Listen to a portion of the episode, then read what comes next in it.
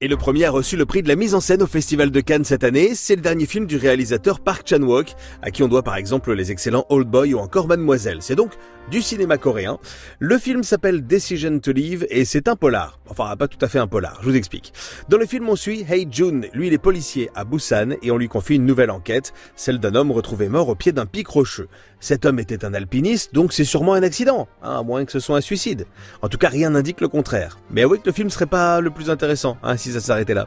La femme de cet homme vient pour reconnaître le cadavre. Elle est jeune, elle est belle et surtout elle a aucune émotion. Elle a pas l'air triste du tout. Et puis euh, cette griffure qu'elle a sur la main, ça vient d'où? Tout ça interroge le policier qui va mener plus loin cette enquête et les entretiens avec cette femme.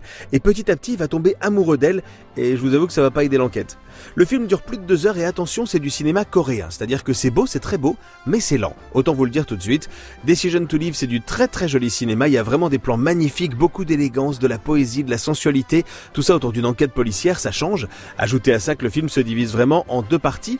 La première vraiment axée sur l'enquête et le crime, et la seconde nous emmène plutôt du côté du drame et de l'histoire d'amour. À aller voir si vous aimez la délicatesse du cinéma coréen, Decision to Live. L'autre film que je voulais vous conseiller aujourd'hui, c'est un film d'horreur français qui s'appelle Mastema.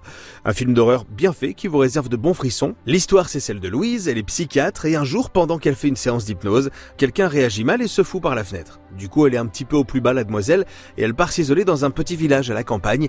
Est-ce qu'elle va enfin pouvoir se ressourcer et être calme? Bah non, hein, évidemment. Là-bas, elle va trouver un patient encore plus bizarre. Écoutez. 3. J'ai des images dans la tête. 2. Il y a l'hypnose qui arrête ça. Retour. Qui est de retour C'est pas ma faute si je fais le mal. D'où proviennent ces notes Le mastéma est un des noms que l'on attribue au diable.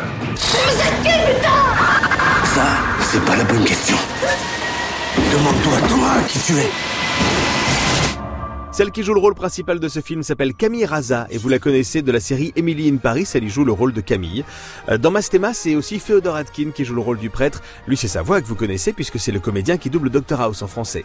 Le film est bien écrit, l'angoisse fonctionne bien. C'est pas un très très gros budget et ça montre qu'avec une bonne histoire, on peut faire un bon film. Il n'y a pas besoin de très gros effets spéciaux. Amateur de cinéma d'horreur, amateur d'angoisse métaphysique, c'est Mastema que vous devez aller voir cette semaine au cinéma.